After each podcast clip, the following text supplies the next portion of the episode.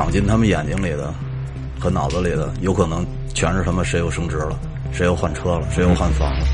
嗯对，其实我觉得这种丧文化呢，从某种程度上就是一个面具。嗯，它这种面具呢，是用来掩饰他焦虑心情的一个面具。这丧文化指的是九零后、零零后年轻人现在这个新新出现的一个词儿。嗯，咱们这个这个年代已经已经过去了。对对对对，不存在。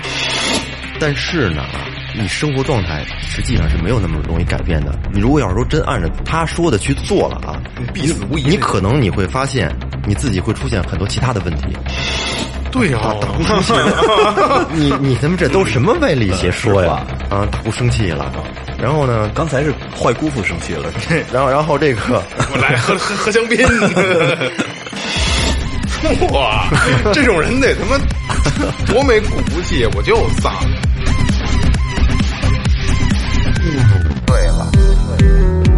了，怒了，哭了，笑了，睡了，醒了，对了，在眩晕中寻找真实的自己，撕掉虚伪的外衣，醉眼看世界，你能看到。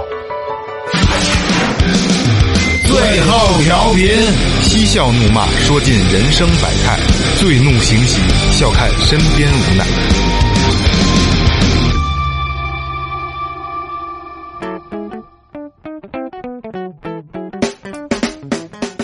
听众朋友们，大家好，这里是最后调频，我是你们的老朋友萌姐。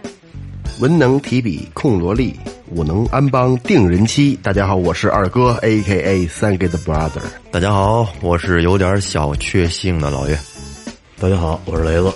怎么你确幸了？小确幸，小确幸你，看，今天你就踏实听着吧啊，有问题你就提。小小奶狗吗？我跟你说啊，今天这期节目啊，因为今天特别巧，然后我我我们定了这个这个这个话题之后呢，二哥今儿特忙，其实我我也特别忙这两天其实我也特别忙。啊，然后今天早上起来呢，刚才我跟他们说，今儿早上起来吃完早点，我送完孩子吃完早点，我带上电脑，我说呃去个星巴克，因为星巴克一般在八点到八点半九九点开门，嗯我去我们家这边这个星巴克去去去去想做做做做内容，做做大纲。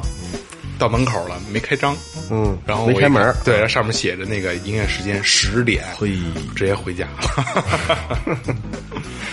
这逼没装成。对，这逼没装成。小逼儿，然后我到家拉完屎，然后呃刚才也说喝了杯咖啡，然后我就开始处理一天。今儿你也见我见我好几面，对吧？是嗯，这一天啊，够忙所以刚才临时做的功课，二哥完全没做，所以今天聊的东西他他都完全不懂概念完全一个听众对有问题你就提，好吧？消听的啊。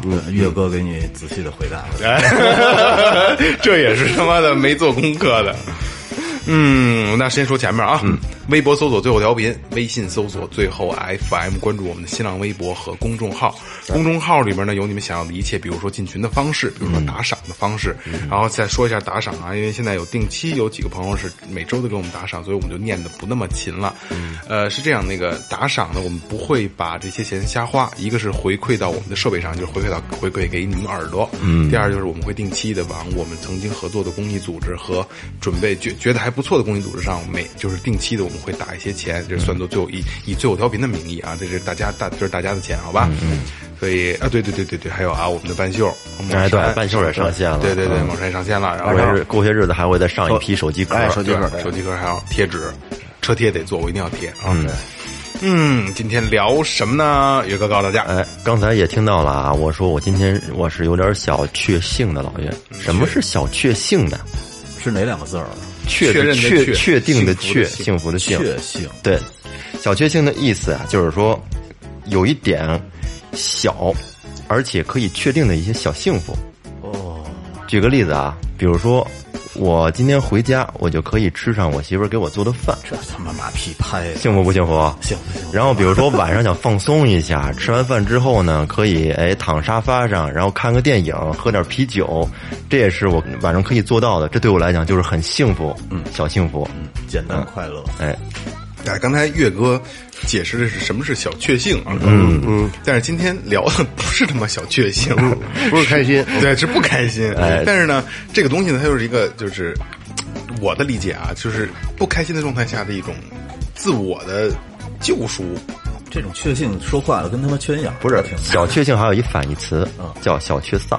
哎，这就是咱们要聊的。哎，这是咱们今天要聊的主题了。嗯，小确丧，小确丧就是小，而且你能确定的一些比较沮丧的事儿。嗯，其实你说做到这儿啊，你说，嗯，岳哥把大概的一个理念的东西现在已经说出来了，小确丧啊。嗯，你去想，就现在咱们是都生活在这个状态下，嗯，每个人都会有。嗨，其实岳哥说这个小确丧是什么呢？就是，呃，当前社会很普遍的一种丧文化。对，今天要聊的是丧文化啊。丧文化，哎，呃，丧文化是什么？我再简单的介绍一下啊。嗯，因为丧文化指的是九零后、零零后年轻人现在的一个新新出现的一个词儿。嗯，咱们这个这个年代已经已已经过去了对对对对对，不存在。咱们的孩子是零零后，对对吧？所以我我们只能以我们这个这个老八零后的这个状态，大概的去聊一下这，以我们的理解，以我们的这个能力范围，对吧？我们的认知对对对对对对，去聊。对，是九零后、零零后年轻人在现实生活中，因为生活、学习、事业、情感等不顺，在网络上生活中表达或表现出自己的沮丧，已成已形成的一种文化趋势。嗯嗯，所以刚才我跟雷哥还在聊这个事儿啊，呃，一些小沮丧。变成了文化文化趋势，这现象这我我觉得特别不好，多多么小的事儿啊，对吧？这好像就成为了一种集体的这种体现了。嗯他大概还是说啊，就是丧文化呢，是指流行于青年群体当中的带有颓废、绝望、悲观情绪的色彩语言。嗯，所谓的呃不以物喜，不以己悲，看淡一切哎与世对对对对对无争的那种心情。对，所谓的一切随缘。这不就是佛系吗？对，佛系我我佛系佛系。其实我就是在一直考虑这个佛系和丧文化是不是同一种一种东西，还是仅仅是佛系佛系更调侃一点吧，其实它只是可能只是表达的方式不一样，其实它更随缘他们的内核其实是一样的，嗯，一样的，都是都是一种自我对现实的一种自我麻痹逃避。其实二哥，你还是不知道啊，这个丧文化的起源啊是葛优瘫，嗯，从葛优瘫衍生出来的。他是代言人嘛？对对对对对。葛优瘫他那哥们儿，我记得叫什么叫季春生，季春生说对春生对对对说那哥们儿在他那个节目里表现的，不仅他外表很很邋遢，而且举止呢也也非常招人鄙夷那么一个人。嗯，说这个那个那哥们儿呢，传递出来的那个形象啊，每天就是无所事事、游手好闲，嗯，然后呢不想自我奋斗，嗯，获不获得成功呢也没关系，仅仅他他他希望的就是坐享其成，嗯，就是那么一种生活方式，其实就是挺典型的那种丧文化的表现。而往沙发上一躺是多舒服 呢！丧丧丧丧 丧，我特别喜欢，我特别特别喜欢这这这这种坐姿一开篇我就说完了，说在沙发上躺着，我大概就是从网络上搜集了一些，就是呃词汇表达，嗯，然后呢表达出来含义啊，就是比如说我差不多是个废人了，嗯。啊，哎，再比如说其实并不是很想活着，嗯。啊，漫无目的的颓废，什么都不想干，躺尸到死亡，颓废到忧伤，就这类的啊，大概我和一条咸鱼没有什么区别。哎，这这这，你说这算不算是一种不上进啊？肯定是，但是说，我觉得他这个他会有一个时间限制，他有这个情绪，不代表他永远就是这么一个人，他就是一种表达。对他就是。在在某个时间段的一种一种状态，其实是，因为我觉得好多人都说，嗯，所谓什么自称的佛系啊，或者是掉进丧文化的这个坑里了，嗯，嗯，就包括谈起恋爱来也无所谓，吃什么也随便都成，工作呢基本上也得过且过，嗯。嗯，然后呢，自以为啊，在乱世中凭着一颗很强大的内心在修行，嗯，其实呢，我觉得闯进他们眼睛里的和脑子里的，有可能全是他妈谁又升职了，谁又换车了，谁又换房了。嗯，对，其实我觉得这种丧文化呢，从某种程度上就是一个面具。嗯，他这种面具呢，是用来掩饰他焦虑心情的一个面具。我很多时候我我没有办法达到，就无奈嘛。对我只是无奈，然后呢，我就把我扔进这个丧文化的圈儿里，我就说我很丧就行了。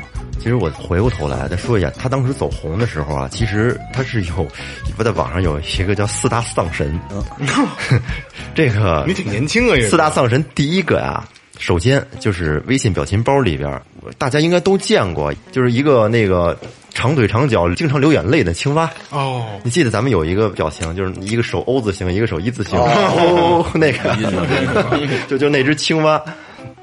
还有一个长腿咸鱼，我操，咸鱼我还没见过。在微博上经常会出现一条鱼长了两条人腿，还有两个人的胳膊哦。啊，经常说一话，嗯。然后还有一个就是动漫中的一个人物马南布杰克，没看过。你要经常看微博的话，经常会有一些大号他发一些，就是一个马头，然后男男人的身体，甩那个大拇哥那个，呃对对对，经常会说一些在剧中的一些台词，哦，嗯，一个是他，还有一个就是乡巴佬希尔一家的幸福生活，嗯，里边主角汉克希尔的儿子鲍比希尔，一个大胖子，咱发表情里面有时候老吃薯片，哦靠着墙吃薯片一胖子，这四个，不是，但是我觉得葛优一出来，把他们家全灭了。对，岁数大的表现，这岁数大的，你因为你只看过这个，只关注这个，因为很多人没有看过《我爱我家》，对对对对对，通过这四个大丧神，其实表现出来他们共同特征都是那种比较颓废啊，比较悲观，嗯，还有那么一点儿绝望。其实就是最开始咱们做这个录音之前，蕊这个稿的时候，二哥他就直接直译这个词儿，就觉得那个丧，就丧逼，对对对，比较表面。其实这也是一个现在挺普遍的现象，也是一种。对吧？对，话也不多，也不快乐，倒不高兴。你是直接在说大哥，其实二哥说那跟颓啊差不多。嗯，对对对对对，对，青春期小孩有这个吗？你你有丧文化吗？就是有没有过吧，是吧？你二哥那次就是你掉到过丧圈里了。如果要是说没有的话，肯定我觉得人人都会有丧的时候，其实就是消极的时候嘛。消极消极表。现的形式不一样。你现在有这个网络的途径，你可以去去去在上边发点表情啊，你说鸡巴怎么着的。你要没这个时候呢，那咱们那时候是什么一种表达方式呢？那会儿可能就是自我的一种状态吧。你比如说，我做事儿最近运气不太好，或者是工作不太顺利，然后情绪有点低落，可能就会看什么都觉得提不起精神提提不起精神，比较灰暗的那种色调。嗯，其实这就是一种表现呢。可能在别人眼里看来，就是看着屏幕也不说话，很少交流，无精打采的，可能就是这种状态。他们说在上海那边 开过一个丧茶馆儿，啊，对我我我也听说了，对，而且特别开在这喜茶的对面。是吧？对，而且说那个生意特别好，就是你想喝上茶的话，排两三个小时。那鸡巴够丧的。啊，对对对，对这个就是，哎呀，就是一种文化凸显，它就是网红店了。对网红店网红其实店什么都没有。所以说你这高兴着呢咱们没去过那个那个丧茶馆，但是我觉得如果要是能远远的看一下，我操，排着大长队，一帮 丧人，我一茶馆里就一桌就一人 一个人，只能一次进一个人也。他妈挺恐怖的。岳哥说这个，这这不是你刚才说这丧茶馆跟喜茶对面那个，我好像看过，它不是，它是它是个它是个奶茶店，奶茶店它它不是进进店的堂食，它是就门口直接打走买一对，买完走人那哦种，就是它整个装修风格都是比也比较阴暗的啊，就叫就是丧茶馆呃，黑灰色的那种配色嗯。它每杯茶都起一个就是这种对 特别丧的名字，然后服务员也是看着都黑眼圈就跟以前合作社那种大妈似的，啊，对，搭搭的着脸，跟好几天没睡觉似的。爱要不要？那那种我没赶上合作社，你赶上合作社赶上了。您赶上合作社？没有，我那是叫合作社，啊，对，就是那东西嘛。合作社合作社那会儿每礼拜六人还盘点呢，什么都有上板儿不开门。什么都有，这小卖部杂货烟花爆竹，什么自行车礼袋、气门芯儿，啊，就是杂海米原叫做啥神都有。杂货铺呗。对，杂货铺，我没赶上以前叫过合作社，但是我听说过，打小能听说。就是那里头那帮大妈就爱搭不理的搭了个脸，要点什么东西，叭就给你摔出来了哎，。其实是刚才这咱们抛开话题啊，就说起来这个这网红奶茶店这个啊，实话实说啊，以一个就八零后来说啊，我真的个人觉得网因为有有一些网红店也也体验过，嗯嗯，它一点都不好吃，一点都不好喝，就是就跟那回事儿就那么回事一点都不好吃。他只是说营营销营销定位的话，它抓的比较准。啊，对，广州满大街都是那，你知道这个所谓的抖音网红你知道那个那个丧茶茶品是怎么起的名吗？比如说碌碌无为红茶，表白被拒绿茶，天天加班冰沙，工资不涨水果茶，就是就是这种很消极的茶名。所以说这是一个特别不好的，我觉得已经衍生成一个社会现象。虽然咱们这个年代的人可能体会不到，嗯，对吧？但它已经变成了一种不好的状态，负能量，对，它太负能量了。我觉得，我觉得特不好。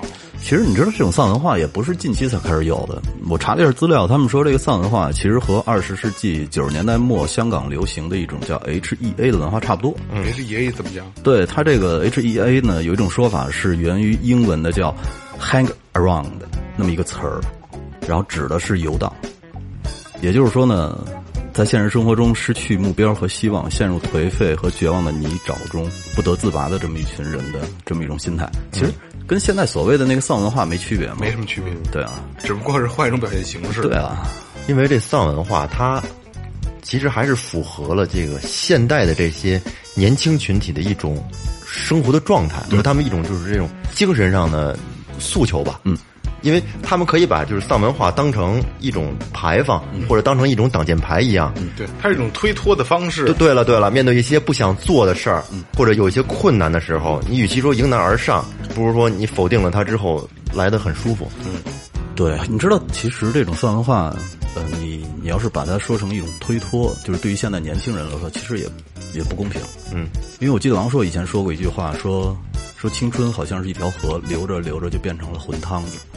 对，他指的就是说那些年轻人刚刚走到社会的时候呢，可能会遇到很多事情，嗯，比如说升学、恋爱呀，然后工作呀、金钱观呀、和父母啊、朋友之间的关系之类的。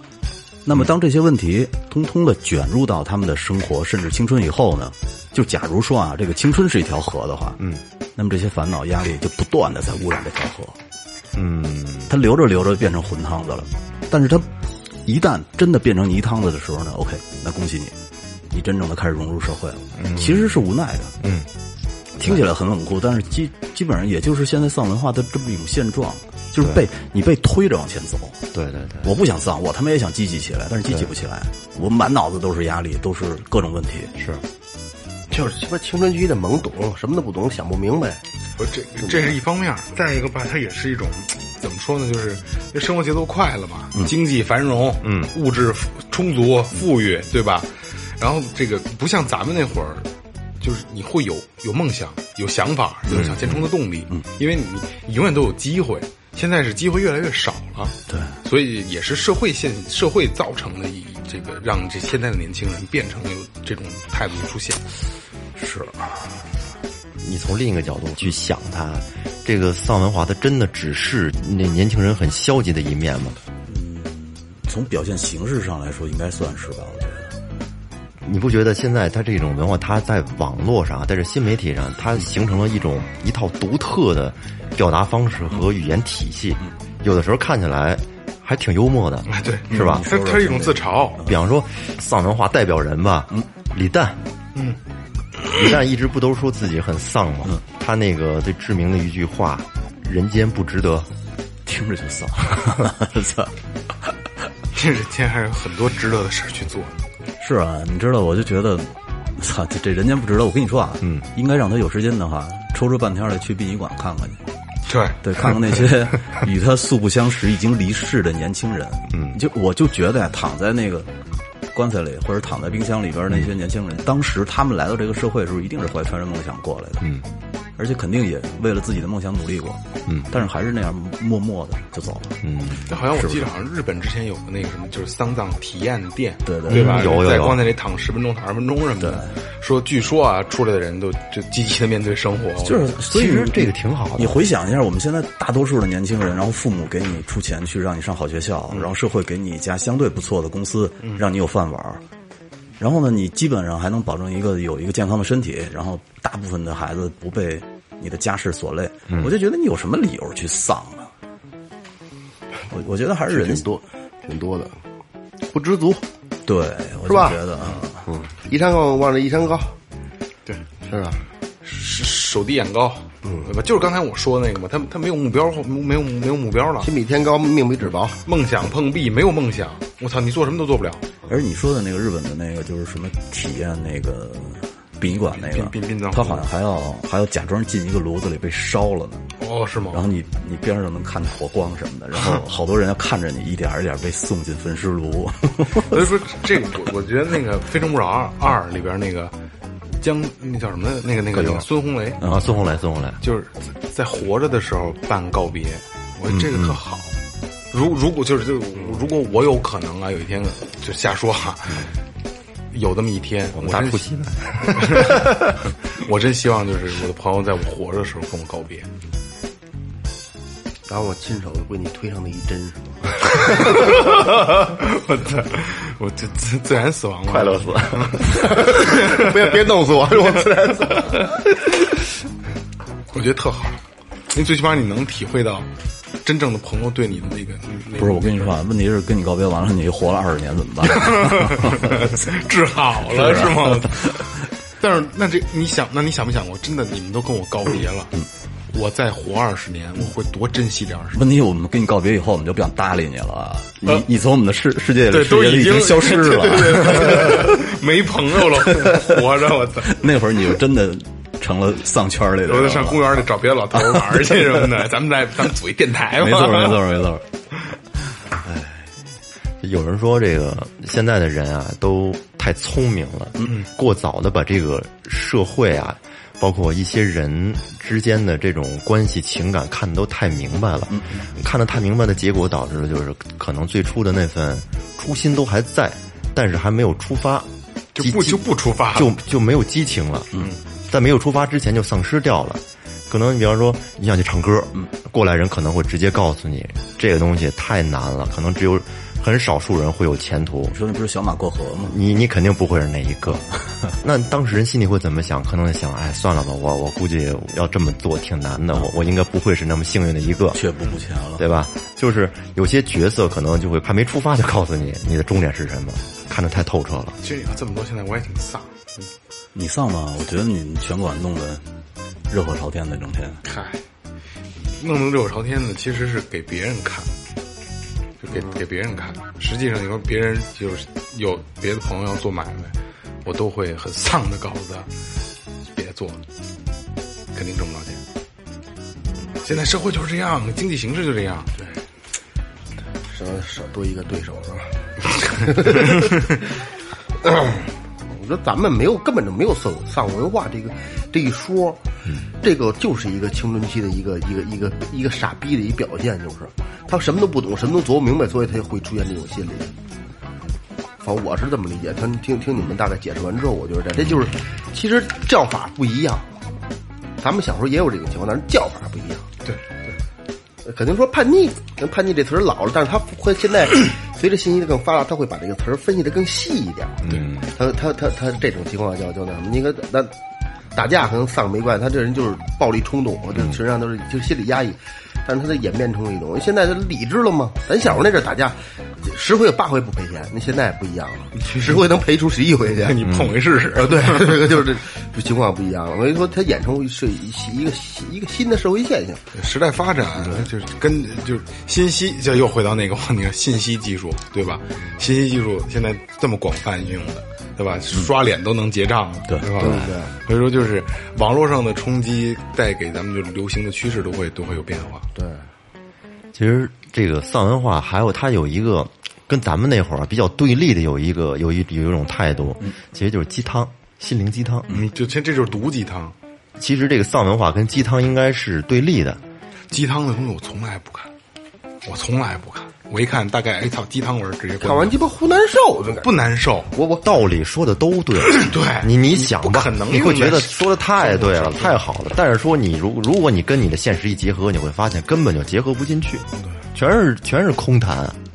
就就就是毒鸡汤是一个，心灵鸡汤是一个，就千万不要看，因为你会把自己套在这里边嗯，然后你觉得约束，哎，对对对，然后你去觉得，哎呀，世间对你的不公，然后你的努力都付之一炬了，放他妈屁！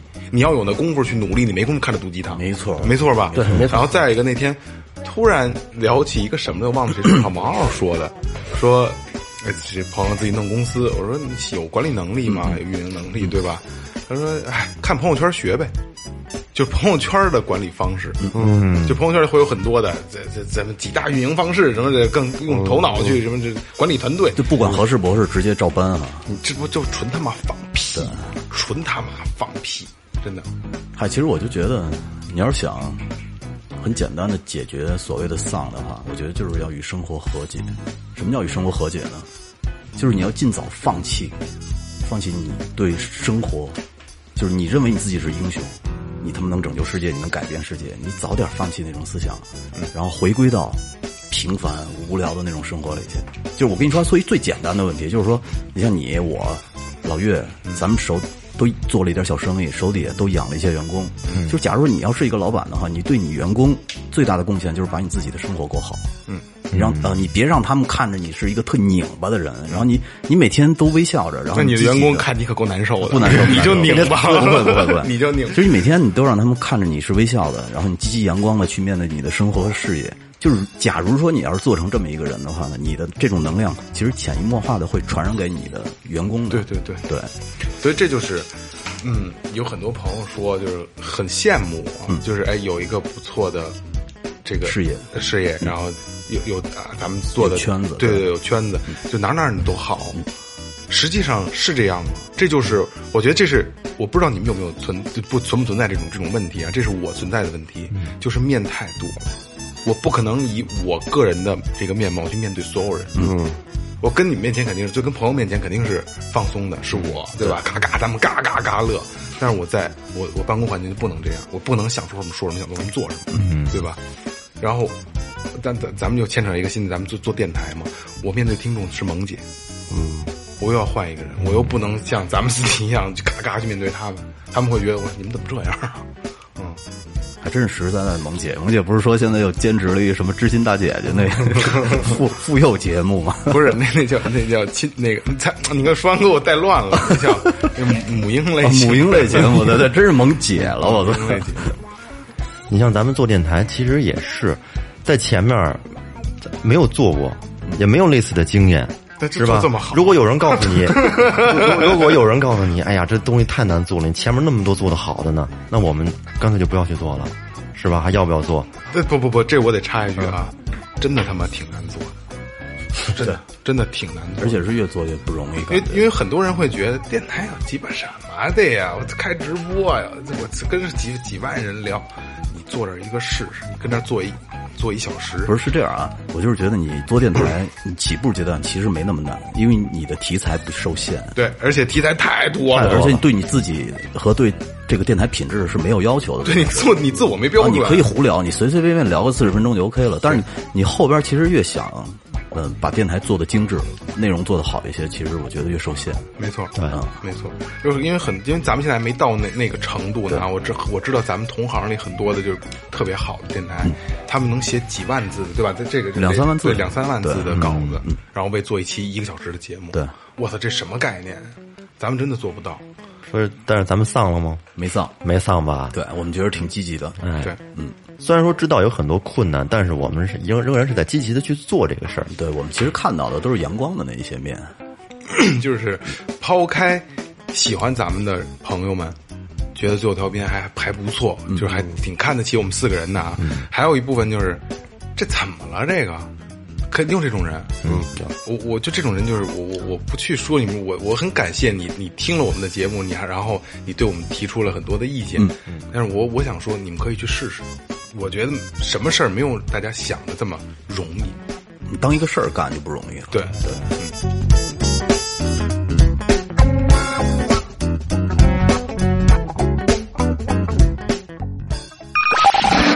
您正在收听的是正在收听的是 Tipsy Radio, 中国唯一一档最后谈话类节目 the only one.《最后调频》。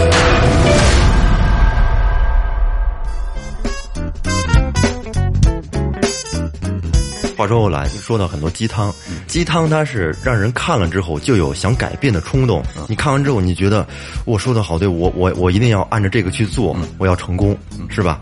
但是呢啊，你生活状态实际上是没有那么容易改变的。你如果要是说真按照他说的去做了啊，必死无疑你可能你会发现你自己会出现很多其他的问题。对，就像你在工作上努力了，可能你的身体可能会不太好。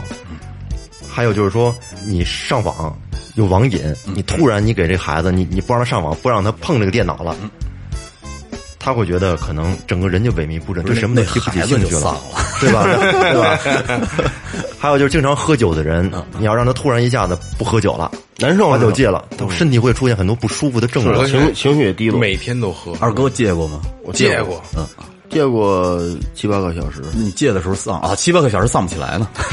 你最多的时候真借过三五天的，借过，嗯。嗯，然后就是然后他妈喝顿大的，喝顿巨大的，全全补回来了。真的。香着呢，香着呢。之前我在网上看了一个小短文嗯，那我我我我在这儿我啊给大家说一下，嗯，有一家人在这个春节之前啊，有一家庭聚会，这里面有一小男孩，二十多岁，也刚上班，然后一家人可以想象那种氛围啊，在桌子上一块热热闹闹的，是吧？说说笑笑的，但是呢，这个小男孩呢，一句话也不说，就低着头玩手机。然后他叔就问他说：“你低头玩什么呢？”然后把头凑过来一看，就是去年特别流行的那个叫青蛙，的叫什么？旅旅行青蛙旅行青蛙啊！哎，在玩那个呢。然后他叔就问他说：“玩这有意思吗？”当时微信不留人跳一跳吗？嗯啊，那个那好玩，啊，说那个你能你能得多少分啊？这孩子说没多少分，这什么回答？爱答不理的啊对！他那姑然后就问他说：“你你最近工作怎么样啊？”孩子说：“啊，凑合吧。”然后姑说：“你这样不行啊，工作可不能凑合。你年纪轻轻的，你得努力，不努力你就什么都没有。你看我们那会儿干活都不知道累，努力你才能能有好的生活。”然后这孩子说：“但是不努力会很轻松啊。”实话，啊。对呀，大姑生气了，你你他妈这都什么歪理邪说呀？啊，大姑生气了，然后呢，刚才是坏姑父生气了？是吧？啊，然后然后这个，我来喝喝喝香槟，然后然后说，你看我们呀，我们要是不努力，能有咱们这一大家子，你说现在生活这么好吗？然后这孩子说，您那个时代有公家单位铁饭碗，只要上了车就一生安稳了。可是我们这代车过站了，还得等下一班。他说：“故事我听不懂你说的什么乱七八糟的。你现在处对象了没？”然后孩子说：“有。”然后准备结婚吗？处着吧。不结婚。为什么呀？不想结婚？那你不想结婚，你找什么对象啊？因为寂寞呗。但是要结婚就得面临好多的成本和风险，但是我们这代人好多承担不起。嗯，盲目结婚是对别人的不负责任。其实他这点说的还挺好的，其实说的是他妈没错。挺挺挺挺有理的，但是也是一种逃避。你啊看，你看，咱们其实都是结婚以后才开始创业的，嗯，结婚之前狗屁都不是，啊，现在狗屁都不是啊。后后来他那个姑急了，然后说你胡说八道，我们那会儿都什么三年自然灾害都吃树皮，都那会儿不是该结婚该生的孩子不都生吗？然后这他那个姑父就说啊，说你不懂这个人现在年年轻人叫佛系，现在年轻人都这样。姑父不坏，姑父，所有姑父都是坏的，是吧？后面后面说，其实这不是年轻人的错，是整体的这个环境啊所导致的这个时代的必然结果。你要估在你们这个时代呢，可能也会跟你们一样。嗯没没错，这这说的没错。这孩子说啊，可能吧。那不是，不是，不是是这样啊！我就觉得他姑脾气还挺好的，刚才急了已经，以为抽他大嘴巴了呢，结果后来理解他了。毕竟是姑，能能动手？对对对对对对对。何况那姑一听说的有道理啊，就是他把是他姑给说通了。嗯啊，其实你说 这丧文化这东西，因为咱说实话，真真的不懂，因为不是这个年代的人。对，嗯，就刚才跟那故事里，刚才咱俩就咱俩刚才咱俩对了一下，就可能咱们如果是个九零后、零零后，嗯嗯。也许咱们现在做电台也是倍儿丧，做就可能叫什么特丧电台是吧？很有可能咱们也抱着抱着这种状态。我跟你说，你要是起名叫特丧电台，没准一下火了呢。对，还真是啊，九零后、零零后的这个 这帮这这帮丧，嗯，其实你说你说到现在年轻人他们这种状态吧，你你要如果设身处地的想一想，其实能理解。面对这么高的房价，他买不起房，工作你靠年轻人怎么买得起房？如果家里你说有点钱还可以，是吧？底子好，老爹给置办了。但是呢，如果要是说家庭条件不好，靠自己在一这种北上广的一线城市买房，确实很难。工作中努力比你优秀的人多的是。而且对对对，还真是，而且有有背景能抱着大腿的人也有的是。哎，这就是特，这是丧文化的一个特点。你永远在夸别，在在在说别人，咱们对对对。还有 还有一个就是你你再努力，人不努力人也照样比你优秀，哎，对对，是吧？这种都属于。所以说，这种丧可能也是大家以一种戏谑的态度啊，让他们来可以平缓的去接受一些人生的残酷真相。嗨，其实说实话啊，我就觉得，如果这个人要是真能坦然的承认我自己就他妈丧，嗯，其实也是一种挺挺豁达的表现。我他妈就丧了，超脱啊！哇，这种人得他妈多没骨气！我就丧，我操！你说你说去那个买丧茶的那些人，会不会一大部分都是这种人？他们就认为自己就是丧的，我就得喝这个。你怎么丧啊？哎，你你怎么丧？你跟我说说。那你说，那他们这种就是一种经不起打击的。你比如说什么什么什么什么搞不上对象，绿茶什么这那的，不不升职不加薪，红茶，你你你得做出东西来呀，你得使劲追女孩，你得保挽留这个女孩儿，你才不不容易分手。然后你工作想加薪想升职，你要努力啊，你要做出成绩嘛。而且你知道，就是我我这两天不是看了一个老片儿嘛，叫《五月槐花香，槐花香》。嗯，之前的学徒是怎么学出来的呀？我操，真是跪着给沏茶倒水、洗衣服、洗他妈洗脚，学什动么学什么？学古玩啊，啊就是你在古玩行里边，你你当一个伙计，你给人打杂儿，真大嘴巴抽。说打打你，是啊，那他妈才真真是能练出来。而且他不教你东不教西啊对，你自己学自己看。师仿徒三年，徒仿师三年嘛。对啊，六年六六年以后，那马才开始教你东西。没准那徒弟天天在背地儿里面，操，自己丧着呢。但是这肯定啊，但是现在这帮小孩说实在的，他他能在一个公司待六年呢，我觉得都他妈不是一般人。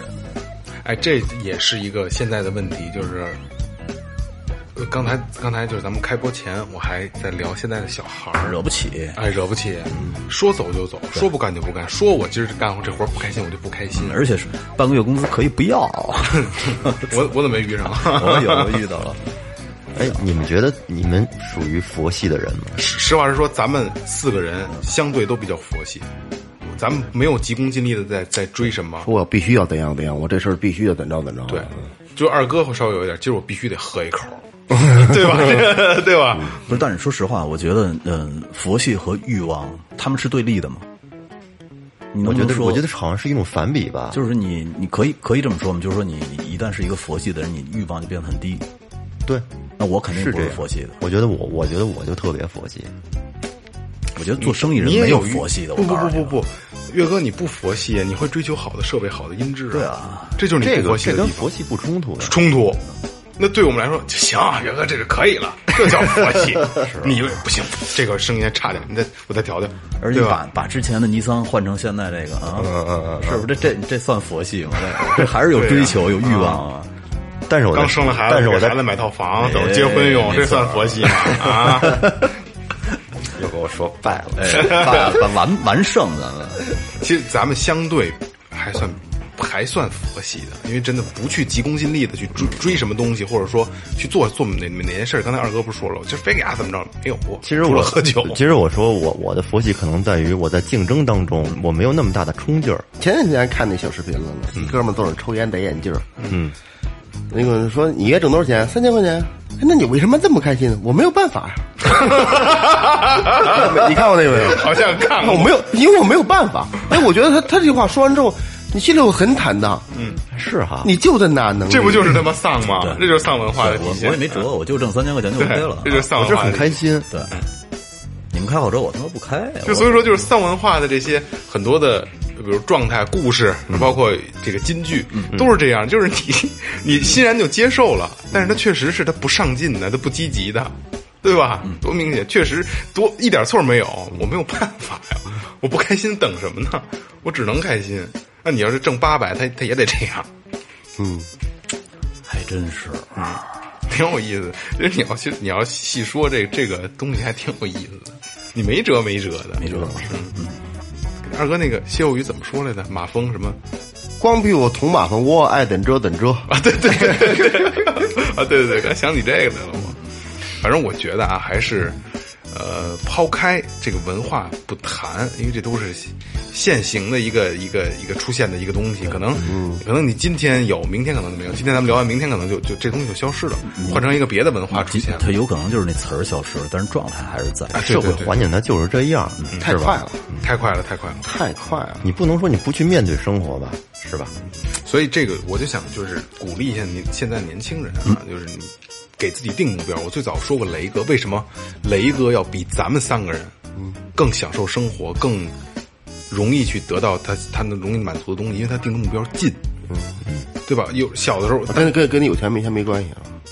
肯肯定是有的，但是他就是因为他目标小，我可能我我先买一麦克风罩，咱可能先买一电容麦克风，操，雷哥就是先买一这罩，哎，一步一步的，一步一步的再买一架子，哎，我慢慢的有钱了我再买一个，他一步一步来，实现的容易，他就会他会就得到快乐，我我那种，快乐是不间断的。对，嗯，嗯，所以他就容易实现他的梦想，对，每天我都买一堆破烂儿。你看，刚才咱对们我还在闲鱼上让他看看买潜水艇罩，啊，不要想的太远，想太远了可能也没用，没有用，没有没有，嗯，脚踏脚踏实地年轻人尽量给自己定小目标，是吧？就能容易完成的。比如说你你今年比如二十岁，嗯，大学呃二二十二岁吧，大学要毕业了，哎，找份好的工作，嗯，三年之内我要挣一个亿，这就行，就就可以了。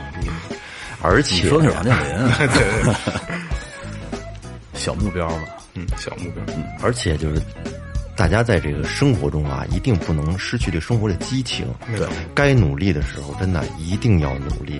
你不能，你说你光看到这个，呃，刘强东、马云成功有多少钱，但是你没看到他背后的这个付出那些汗水、辛苦的努力付出，是不是？我跟你说，你你说这个用一个老百姓的俗话，就是你看见贼吃肉，没看见贼挨揍。对哎，对对对。光看贼吃肉没看贼挨打啊，，对对对对对，你觉得现在可能环境不好，然后呢，会有会有面对很多困难，但是你可可能换一个人，换一个角度去看，他可能他会看到困难背后会有一些发展的机遇我。告诉你，环境再不好，也比我爸那会儿挣四十块零八毛时候强多了。对，对啊，现在我我跟你说啊，特别简单一道理，就是你真是不想挣三千五的工资了，我去他妈水头批点水果，我在我们家门口卖一样能挣着钱。嗯，就是看你能不能舍下脸。收废品，就是啊，废废我操，你说不行，现在废品公司的照可了不得，我去，崩崩爆米花，卖卖卖鱼干棉卖棉花糖，啊，对，卖棉花糖挣钱，挣钱。雷哥干过呀，现在挣钱。千万不要瞧不起小生意，觉得哎呀，他挣块儿八毛的，这这这有什么意思呀？但是都是学习，对对，就跟我说，就是孩子玩的那个蹦蹦弹弓子，然后蹦到天上再掉下来带灯的那个，八毛钱一个，你到孩子堆里边卖十块钱一个，10块钱抢着要。对，我操，这多大利润呢？是啊，嗯，但我特想去，我觉得一天挣个三五百块钱玩一样，你拉不下脸。就怕是被人认出来嘛。不是认出来怎么了？哎，这我都开玩笑要要俩要俩要三四个人一块儿就没事了。咱四个一块儿去，四个人一块儿去，没人敢买。这真是分散不是不够咱玩的，你看我这高分散不用的，。雷哥，你就扮演卖的，我扮演那买的。对他仨他俩扮演起哄的，这真高，嘿，真好，这真好玩这这这这亮堂的词我上儿起来了我上高中的时候，人家在马路边上卖东西，嗯，我就是三四五那个德胜门那总站，我过去的时候我嘴欠，我说这是托儿，然后让两个人指着我指了半天，那种恶狠狠的瞪着我，指着我，我没揍你，真是 真不错，我我赶紧走了，真万幸，我嘴欠嘛那会儿。跟你说吧，千万别小瞧这个摆摊儿啊！摆摊儿其实对你对人，我觉得真是一种尊严上的挑战。还尤尤其是最开始你刚开始做的时候，对迈不出这一步。以以前你你比方说一直在这个单位里上班，对，是吧？让你可能他们会有这种感觉，对啊，让你第一次去街上去摆摊儿去，你真的这这种挑战极大，对，拉不下脸。迈出这一步就好了。对，所以说嘛，就是像我刚才说的，其实你应该放弃你心目中你所谓的那种英雄主义的那种感觉，嗯，你认清它就是一个这么一个社会，你认清楚就好了。你跟社会妥协，跟自己妥协，别把自己架那么高。对，凭什么你你一生下来以后，你就要去嗯站一个很高的位置上，你去管别人，是不是？对，聊了差不多也也将近一小时了，嗯，然后呢，我觉得我用一段文字来收一个尾吧，嗯，是我我前段时间啊随便翻，就是翻所谓的那些鸡汤文，嗯，然后呢，我看了一个一段话挺好的，是那个法国的作家老罗曼罗兰，嗯，写的，他说说世界上只有一种英雄主义，那就是在认清生活的真相以后，依然热爱生活。嗯，我觉得其实特别跟咱们今天的这个特别贴。对，对，就是你在认清生活的真相以后，你依然热爱生活，要不是一种积极的状态。要不怎么着啊？嗯，死家死 家是吧？哎这这这这个我看过，嗯我觉得真的是，这就是咱们现在的状态。对，去勇敢的面对，对啊，虽然其实都有各自的压力，但是咱们还要表现出开心给别人看。对对对对对，其实确实开心。咱们多难多丧啊！确实开心，确实开心对就是做这个电台，给大家给就是给我们四个人带来的开心，真的是大家体会不到，体会不到。太开心了。一会儿关了麦还听雷哥小故事。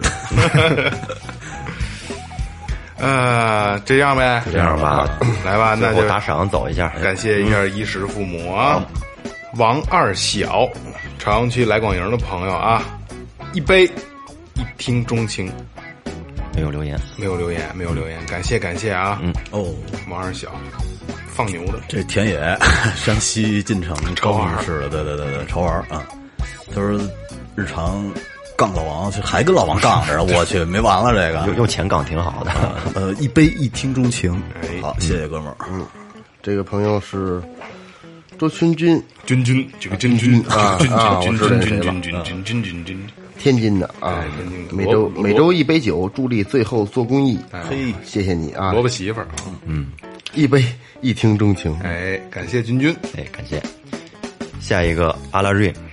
北京市海淀区的朋友，嗯，留言最后调频加油，萌姐最棒，二哥最棒，月哥最棒，雷哥最棒，永远爱你们。哪儿呢？雷哥对我也没瞅见 雷哥在啊，这可跟那卖卖家留言底下那 台上不是，啊你就是没写，硬加进去的也忍了。阿拉润也棒棒的啊阿拉，润，谢谢。我去，我刚看见阿拉润是十杯，十杯一百块钱。阿拉润是十杯翻云覆雨。哎，感谢啊，这老朋友，老朋友。嗯，刘新华，河南新乡牧野区的朋友啊，三杯念念不忘，没有留言。嗯，要感谢你们的打赏，但是我真心的希望你们能多留言，多留言。对对对，呃，小卓，哎，这是群里朋友，啊，小卓，对，广州东莞的虎门镇，哎呦，这个你看他那地址是叫新业服饰，我还跟我同行啊，啊，然后打打赏是一杯一听钟情，哎谢谢罗同同，时还买了两件 T 恤。哦，太棒了。我跟你说，他是买板去了，肯定是回去 开始批量做了。你看这这就是每次我特别愿意，可能很多听众并不愿意去听咱们读这个，可能到这儿他们就就就直接就就就断开了。我特愿意读这些，因为我觉得这是呃抛开抛开可能在群里边沟通或者说私下沟通，这是一种最直接的方式。真的真的，你表达了你爱我们，然后我们真的开心。另一种交流方式。哎，对对对，我觉得特好。哎呦，还是刚才我说那个啊，我还是希望大家能多打赏，多多留言啊，主要是多留言，好吧？你可以打的特别便宜，但是你多给我们留言，好吧？啊，这里是最后调频，感谢每一位听众，拜拜。拜拜拜拜。